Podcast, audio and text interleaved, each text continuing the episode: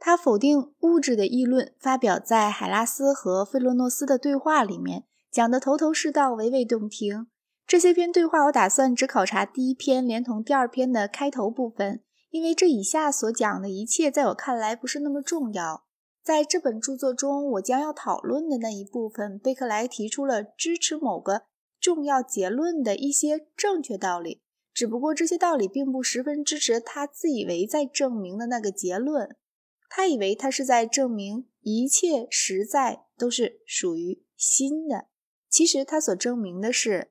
我们感知的是种种性质，不是东西，而性质是相对于感知者讲的。下面我开始先把对话中我以为重要之点直叙出来，不加批评，然后再转入评论。末了，我想把这里论到的问题就个人所见谈一谈。对话中的登场人物是两个人。海拉斯代表受过科学教育的常识，费罗诺斯那就是贝克莱。海拉斯讲了几句亲切话以后，说：“关于费罗诺斯的见解，他耳闻到一些奇怪的传言，意思是讲费罗诺斯不信有物质实体。他高叫：难道还有什么能够比相信物质这种东西不存在更荒诞离奇、更违背常识？”或者是比这更明显的一套怀疑论吗？费罗诺斯回答说，他并不否定可感悟的实在性，换句话说，不否定由感官直接感知的东西的实在性。但是我们并没看见颜色的起因，也没听到声音的起因。感官是不做推论的。关于这点，两人意见一致。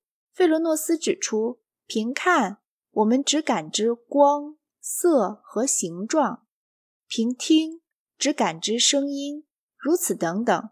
所以，除各种可感性质而外，没有任何可感的东西。而可感物，无非是一些可感性质，或是种种可感性质的组合罢了。费罗诺斯现在着手证明。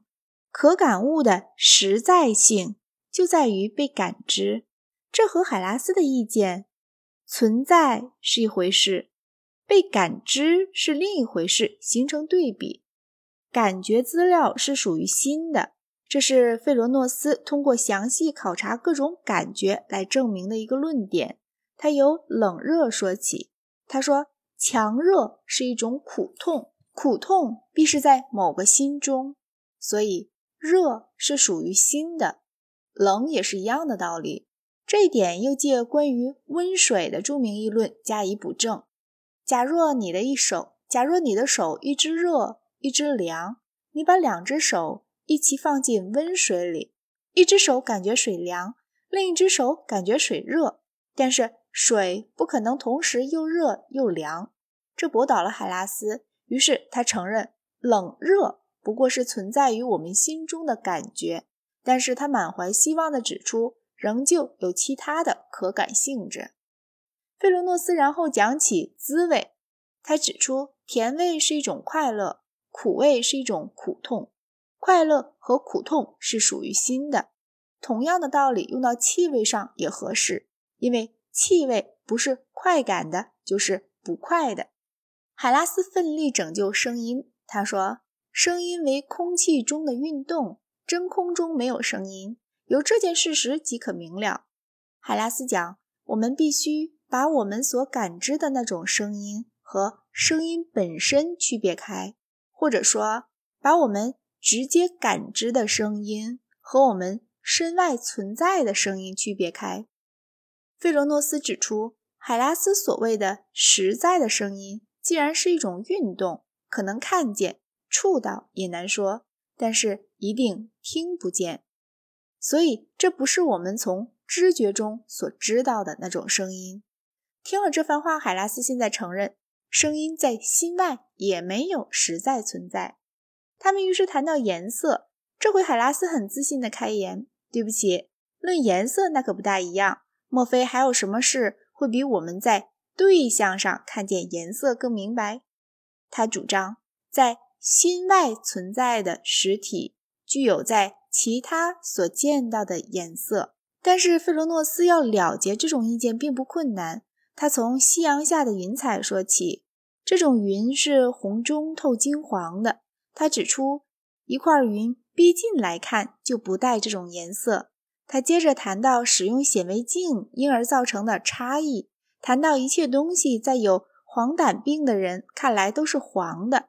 他说，极渺小的虫子一定比我们能看见更小得多的对象。于是海拉斯说。颜色不在对象中，在光里面。他讲，颜色乃是一种稀薄的流动实体，如同声音问题一样。费罗诺斯指出，照海拉斯的说法，实在的颜色就是和我们看见的红与蓝不同的东西，这说不过去。话到这里，关于一切次性质，海拉斯都认输了。但是他继续说各种主性质。特别是形象和运动，却是外界的无思维实体固有的。对这点，费罗诺斯回答说：“物体离我们近时显得大，离我们远时显得小。而某个运动可能在这人看来觉得快，那人看来觉得慢。”说到这里，海拉斯企图改弦更张，换一个新方针。他说：“他犯了错误，没把对象和感觉区别开。”感知这件行为，他承认是属于心的，但是所感知的东西不然。例如颜色，在心以外某个无思维的实体中有实在存在。对这点，费罗诺斯回答：所谓感官的什么直接对象及什么表象或诸表象的组合，存在于无思维的实体内。换句话说，存在于一切。心的外面，这话本身就是一个明显的矛盾。可以看出，到这里议论变成逻辑性的，不再是经验性的了。隔几页之后，费洛诺斯讲：凡直接感知的东西，全是表象。任何表象能够在心外存在吗？对实体进行了形而上学的讨论之后，海拉斯回过来讨论视觉。论点是他在某个距离外看得见东西。菲罗诺斯回答说：“这话对于梦里见到的东西同样说得过，可是个个都承认梦中的东西是属于心的。况且距离不是凭看感知的，而是经验的结果，是判断出来的。一个生来瞎眼，但现在初次能看东西的人，视觉对象对于他就不会显得有距离。”